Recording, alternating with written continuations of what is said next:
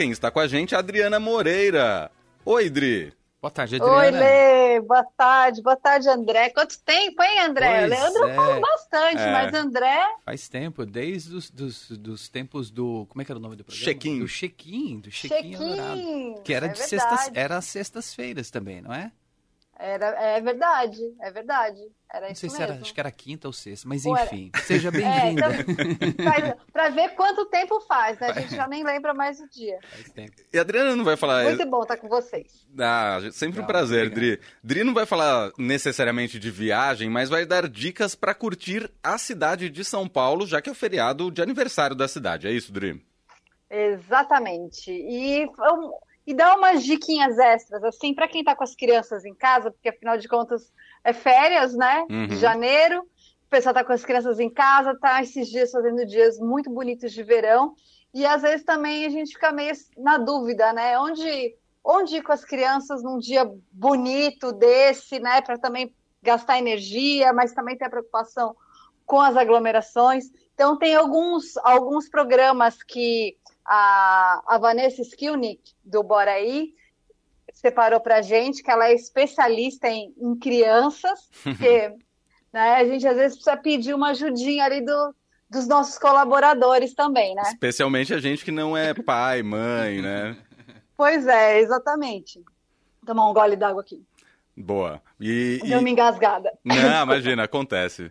É, dicas para curtir em São Paulo com crianças de idades variadas, é isso, Dri? Exatamente. Então, desculpa.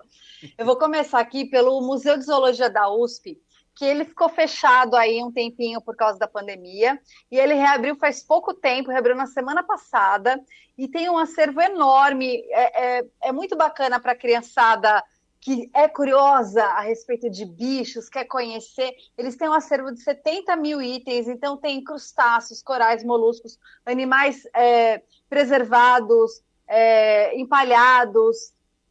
É, é, muito, é muito educativo e também curioso para as crianças, principalmente aquelas que estão ali na idade de uns 7 até uns 11 anos, vai aproveitar mais o passeio, mas os pequenininhos também curtem. Tem Uhum. criança de todas as idades, né? Que às vezes né, pode se assustar um pouco com, com algumas coisas, mas eles costumam curtir bastante.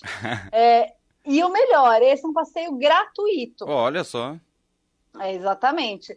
É, é bom só confirmar antes de ir, porque é, alguns lugares estão pedindo agendamento e isso está mudando muito dia a dia por causa da, da pandemia. A gente checa, mas às vezes dá uma mudança. Mas esse fim de semana está aberto, é só chegar. Pode ser que tenha uma filinha na porta, porque eles estão fazendo um esquema de, de colocar um grupo é, de, de um, de um número específico de pessoas para não fazer uma aglomeração lá Ah, dentro. legal. Então, eles vão fazendo essa contagem. Então, pode ser que você pegue uma filinha na porta, mas tá funcionando, pode ir lá. Muito bom. Esse é o museu, como é que é o nome dele mesmo?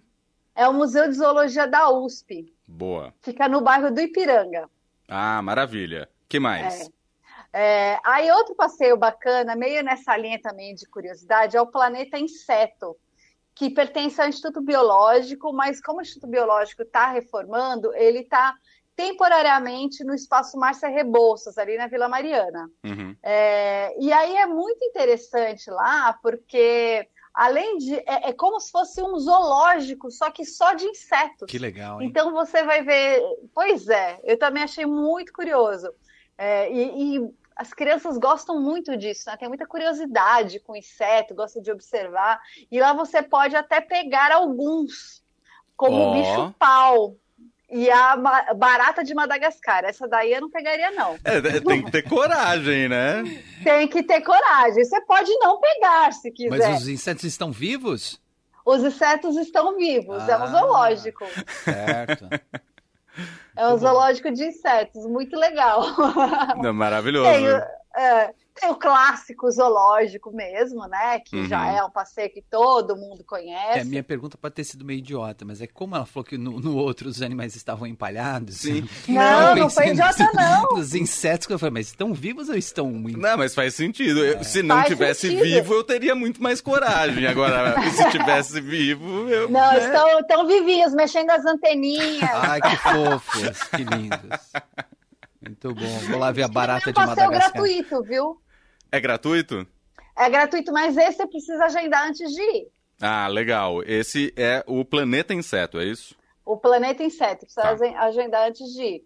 É, aí, para né, pra quem quiser fazer um passeio um pouco mais distante, é, o passeio, uma dica é o Pet Zoo, que já é um velho conhecido, né, onde as crianças podem interagir com os animais, pode tirar leite da vaca, pode ir na horta, é, dar uma madeira para os cabritinhos. É um passeio muito divertido para a criança ter esse contato com animais de fazenda, né? Tem búfalo, tem um monte de animal lá. É, fica em Cotia, Uhum. É, e esse é pago, é 65 reais a entrada, até dois anos é gratuito. E também precisa agendamento. A maioria dos lugares está pedindo agendamento justamente por causa da pandemia, né? Para a Uhum. gente não, não, não ter aglomeração, para controlar o número de visitantes, né? Então, no feriado, que a gente fica com mais medo de ter muita gente, Sim. isso eu acho que é muito bacana, né? Porque você já vai um pouco mais tranquilo. Não, e você deu uma dica boa no começo também, que é, por mais que a gente fale, ah, não precisa de agendamento, mas entra no site antes e confere, porque as coisas mudam muito de um dia para o outro, né? De uma semana Tá para mudando outra. muito rápido de Exato, uma semana para outra. Às vezes a gente checa num dia, no dia seguinte já mudou. Então Exato. é, é bom é bom checar. É, e também eu queria aproveitar e dar uma dica para os adultos, Boa! Aí sim. né? Para nós aqui. Porque por causa do aniversário de São Paulo, alguns bares e restaurantes Hum. criaram pratos especiais ou menus especiais ou até drinks especiais para homenagear a cidade. Aí você Então- começou a falar a minha língua. Muito bom. Aí, por exemplo, a mercearia do Conde, é, que fica no Jardim Paulistano, eles fizeram um menu executivo que só tem clássicos da culinária paulistana. Então, por exemplo, esses, é, é, esse, esse menu ele custa 72 reais, tem um preço fixo, Uhum. com entrada, prato principal e sobremesa.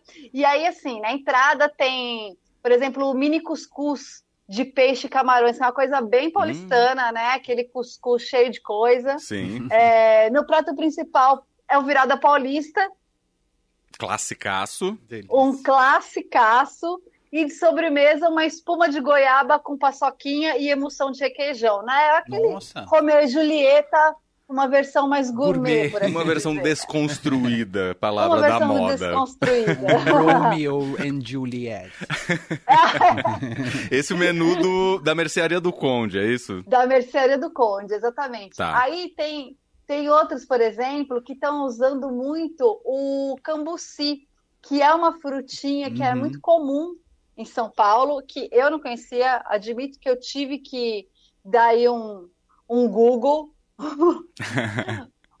para encontrar. É, Aí, por exemplo, o, o Bistrô de Paris criou uma, uma, um drink com cambuci. É, a própria Mercearia do Conde também criou uma- um drink com cambuci.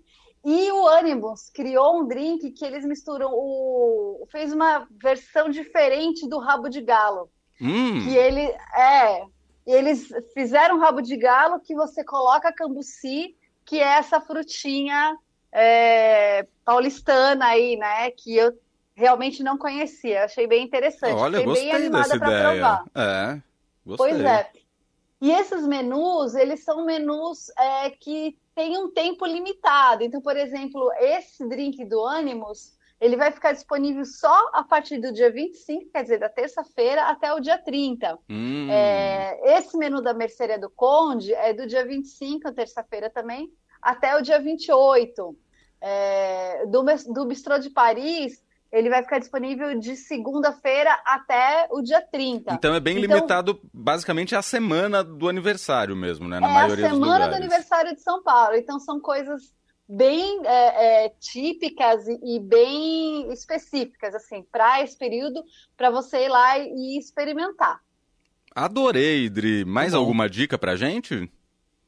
Olha, eu acho que é isso. Tem bastante coisa também. Ah, eu tenho uma dica assim, eu tinha esquecido, gente. Diga.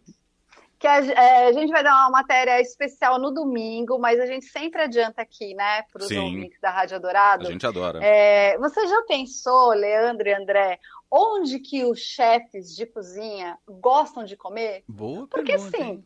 você cozinha ali o dia inteiro, você vai comer a mesma comida que você faz todos os dias igual, dá uma enjoada, né? Verdade. Então a gente perguntou para cinco chefes de cozinha de São Paulo quais são seus lugares favoritos para comer em São Paulo. Ah, que legal. E eles estão indicando. Então, a Janaína Rueda, por exemplo, do Bar da Dona Onça, ela indicou um restaurante francês, o La Casserole, lá ali no, no, no Lago do Orochi, Uhum. que é um lugar que ela vai desde criança, ela tem uma super ligação, conhece todos os pratos lá, e aí ela fala quais são seus pratos favoritos, ela e outros quatro chefes que eu vou deixar de surpresa também, porque né, não vou Claro. entregar tudo de bandeja. Não, mas eu já-. Eu já adorei que eu nem precisei pedir spoiler dessa vez, porque normalmente eu peço spoiler dependendo de quem tá aí, resolve não me dar nenhum spoiler. A Adri já adiantou a minha vida. É, eu dei um só, tem outros quatro ali escondidinhos, e são muito legais. Eu fiquei. Tem em vários bairros da cidade, tem na Saúde, que eu não esperava, e eu moro aqui perto da Saúde, não conhecia o bar, tem na Liberdade, tem nos Jardins, tem no centro. Olha, tá uma, tá uma seleção bem bacana. Demais. Essa seleção sai só no domingo, né? Sai só no domingo essa daí. Mas as dicas que você deu pra criançada e também dos restaurantes do aniversário de São Paulo saíram no Estadão de hoje, né? Saíram no Estadão de hoje, então você também encontra na- lá no site do Estadão. E tem outras, outras dicas culturais também. Tem peças de teatro que estreiam esse fim de semana, porque na semana passada muita coisa acabou cancelada por causa da Covid. Verdade. E acabaram deixando para estrear esse fim de semana. Então tem muitas peças de teatro musicais muito bons estreando agora. E tem shows fantásticos. Tem Zélia Duncan, tem João Bosco. Programação cultural está bem recheada e aí você pode encontrar tudo lá no, no nosso site. Maravilha, Adri. Joia, Adri, obrigado, hein? Obrigada, gente. Bom feriado para vocês. Beijo pra bom você também. semana, valeu. Beijo.